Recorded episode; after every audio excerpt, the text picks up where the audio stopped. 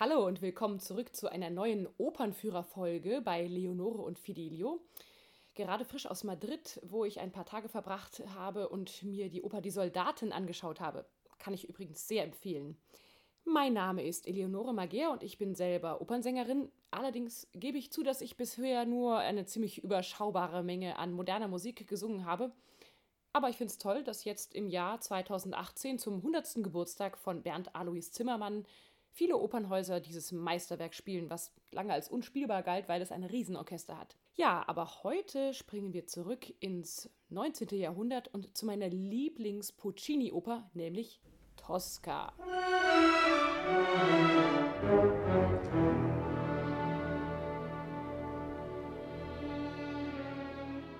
In der letzten Folge haben mein Opernkater Fidelio und ich dir ja auch schon eine ganze Menge erzählt über die Tendenz des Verismo in Italien und um die nun lebensechtere Darstellung von Geschichten.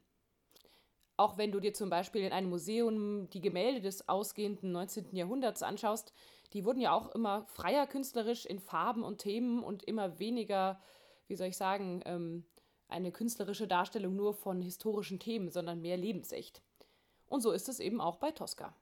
Tosca wurde im Jahr 1900 uraufgeführt an der Oper in Rom und ist auch heute noch einer der Top-Opernhits innerhalb der Top 15 weltweit so wie Puccini ja eigentlich fast nur Hits geschrieben hat, wie La Bohème oder Madama Butterfly, Gianni Schicchi und viele, viele mehr. Auch die Länge finde ich absolut perfekt für einen wunderbaren Sommeropernabend. Zwei Stunden 30 inklusive Pause, also wirklich keine Note zu viel. Und wahrscheinlich liegt der große Erfolg auch darin begründet, dass das zugrunde liegende französische Theaterstück von Victorien Sardou unter anderem mit Sarah Bernard in der Titelrolle ein Riesenerfolg war. Tosca hat sich auch von Anfang an super verkauft und ich denke, wahrscheinlich liegt es auch daran, weil das Grundprinzip der italienischen Oper auch hier durchgehalten wird. Eine Sopranistin liebt einen Tenor und der Bariton findet das scheiße und versucht es zu verhindern. Aber kommen wir zurück zum Anfang. Wir befinden uns in Rom im Juni des Jahres 1800. Die Neapolitaner haben mit Hilfe der russisch-österreichischen Koalition das Land besetzt und ein fieser Polizeichef namens Scarpia führt ein Schreckensregiment in Rom. Ja, wahrscheinlich auch nicht zu Unrecht finden sich daher viele Inszenierungen während der Zeit des Faschismo und Mussolini wieder. Aber es gibt eben auch in der damaligen Tosca schon Widerstandskämpfer für die Freiheit der Republik, wie den ehemaligen ersten Konsul der Römischen Republik, Cesare Angelotti. Dieser Angelotti stürmt nun zu Beginn in Sträflingsklamotten in die Kirche Sant'Andrea della Valle, in der der Maler Mario Cavaradossi gerade an einem monumentalen Wandgemälde der Madonna arbeitet.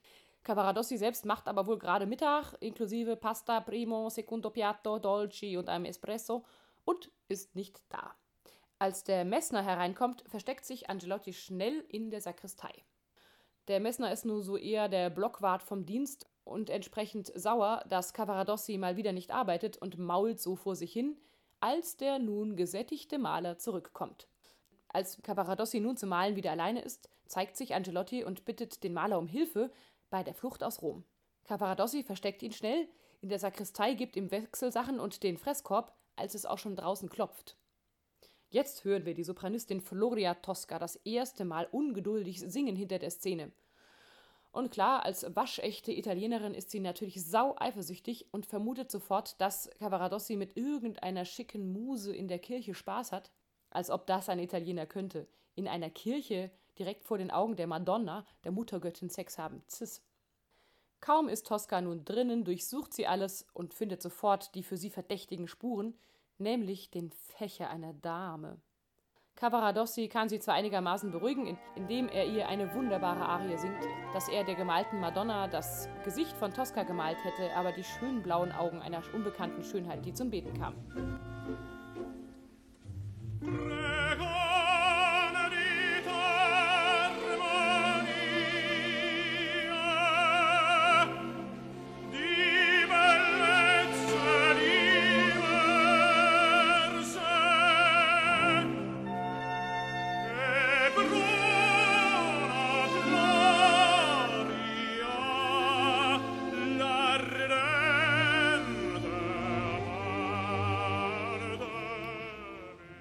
Einigermaßen beruhigt geht die Tosca danach zu einer Probe ins Theater und sie verabreden sich für ein Stell dich ein abends nach einem Konzert im schicken Landhaus der Floria Tosca in einem Vorort von Rom.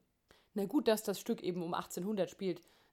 Heutzutage bei dem Verkehr in Rom, naja, da kämen die heute nicht mehr an. Angelotti kann nun also fliehen, als auch schon Polizeichef Scarpia mitsamt seiner finsteren Musik auftritt.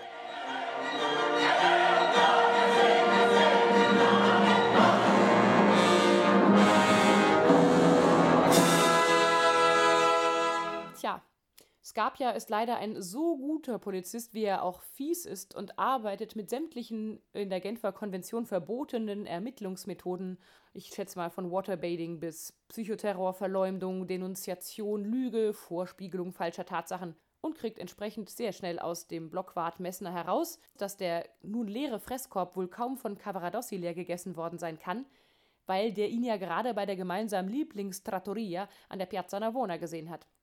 Gerade als er dann auch noch die Handschuhe mit Wappen und den Fächer findet, kommt ausgerechnet Tosca zurück. Tosca wird nun völlig eifersüchtig noch einmal und so platzt es aus ihr heraus, dass die Sachen der Contessa Attavanti gehören müssen. Und Scarpia, hm, reibt gewaltig Gift in Toscas wunden Eifersuchtspunkt. Die Attavanti aber ist nun die Schwester von dem entflohenen Revoluzzer Angelotti und Scarpia fällt es sofort wie Schuppen aus den glatt gegelten Schmalzlocken. Cavaradossi muss Angelotti geholfen haben und daher lässt Scarpia ihn sofort festnehmen.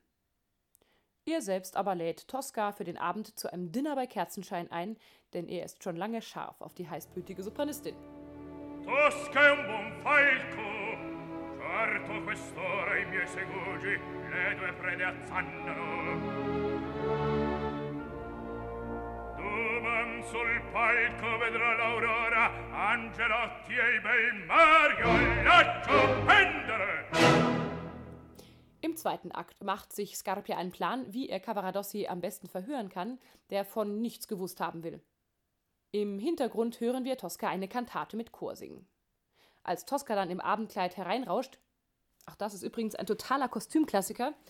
Wenn du Lust hast, kannst du mal schauen. Ich stelle dir einen YouTube-Link in die Shownotes hier unten mit so einer richtig klassischen Aufführung, wo Tosca ein rot-weißes Abendkleid mit viel Schmuck trägt und dieses Kleid hat dann auch gleich Andrew Lloyd Webber in seinem Musical Phantom der Oper zitiert. Ein Kleid geht also um die Welt. Aber zurück zu Tosca. Sie rauscht also herein in ihrem Abendkleid und Scarpia lässt auftischen und schmeißt sich siegessicher an Tosca heran. Die will aber nichts mit ihm zu tun haben, bis sie kapiert, dass ihr Lover Mario im Keller gefoltert wird. Um Tosca zu quälen, lässt Scarpia ihn noch mehr foltern und macht die Türe auf, damit die Schreie nach oben dringen. Cavaradossi ruft Tosca zu, dass sie doch bitte schweigen soll. Aber das war natürlich ein taktischer Fehler, denn jetzt hat Scarpia so richtig entsprechend die Wut im Bauch und meine absolute Lieblingsstelle folgt. Indem ihr ihn quält, foltert ihr mich doppelt, so singt Tosca.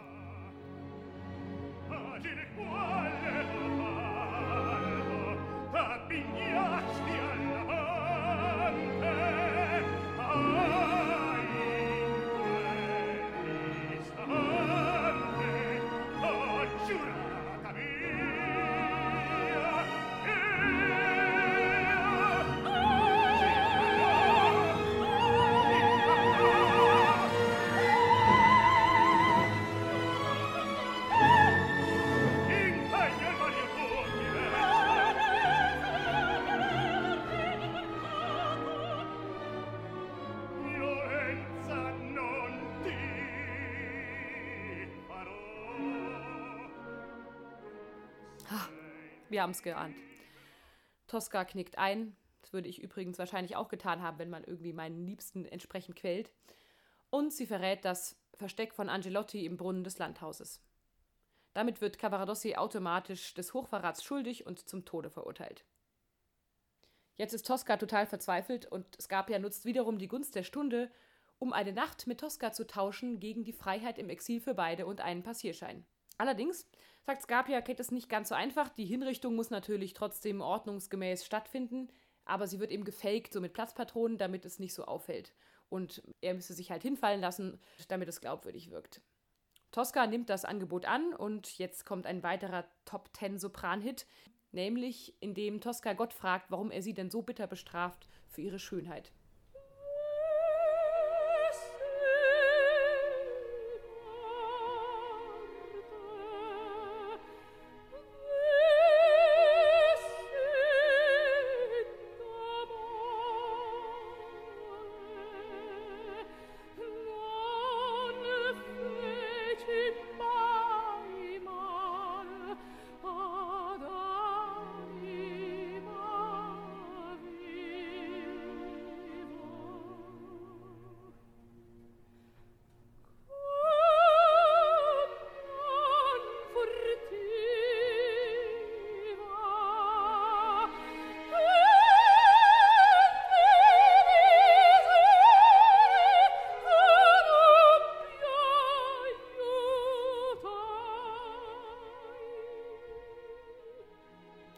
Heute in Zeiten der MeToo-Debatte würde sowas sicher alles ganz anders ausgehen. Aber Tosca ist ihrer Zeit eindeutig voraus und anstatt sich Scarpia willig hinzugeben, ermordet sie ihn mit dem Fleischmesser vom Candlelight Dinner und verschwindet mit dem blutigen Passierschein. Ach, auch im dritten Akt kannst du super hören, wie wichtig es Puccini war, einen römischen Morgen so richtig realistisch darzustellen. Auch akustisch. Man hört auf der Engelsburg in Rom alle Glocken nacheinander läuten der Kirchen und einen Hirten singen, bevor die Kamera zu Cavaradossi schwenkt. Er will seiner Tosca noch ein letztes Lebewohl schicken und schreibt ihr einen romantischen Brief, in dem er sich an den ersten gemeinsamen Abend erinnert und eine der schönsten Tenorarien überhaupt singt. E le stelle. Es leuchteten die Sterne. Hach, da schmilzt man doch gleich hin.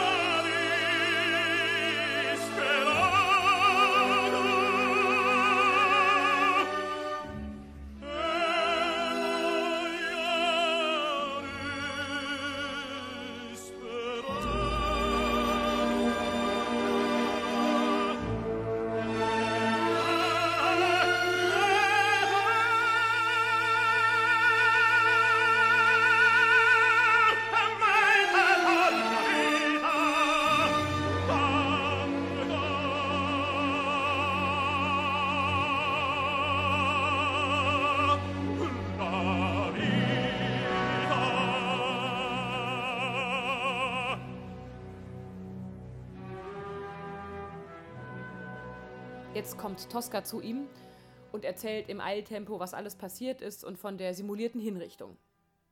Cavaradossi kann kaum glauben, dass diese süßen weißen Hände jemanden umgebracht haben sollen, aber sie freuen sich beide auf die gemeinsame Freiheit. Das Erschießungskommando tritt auf und es knallt.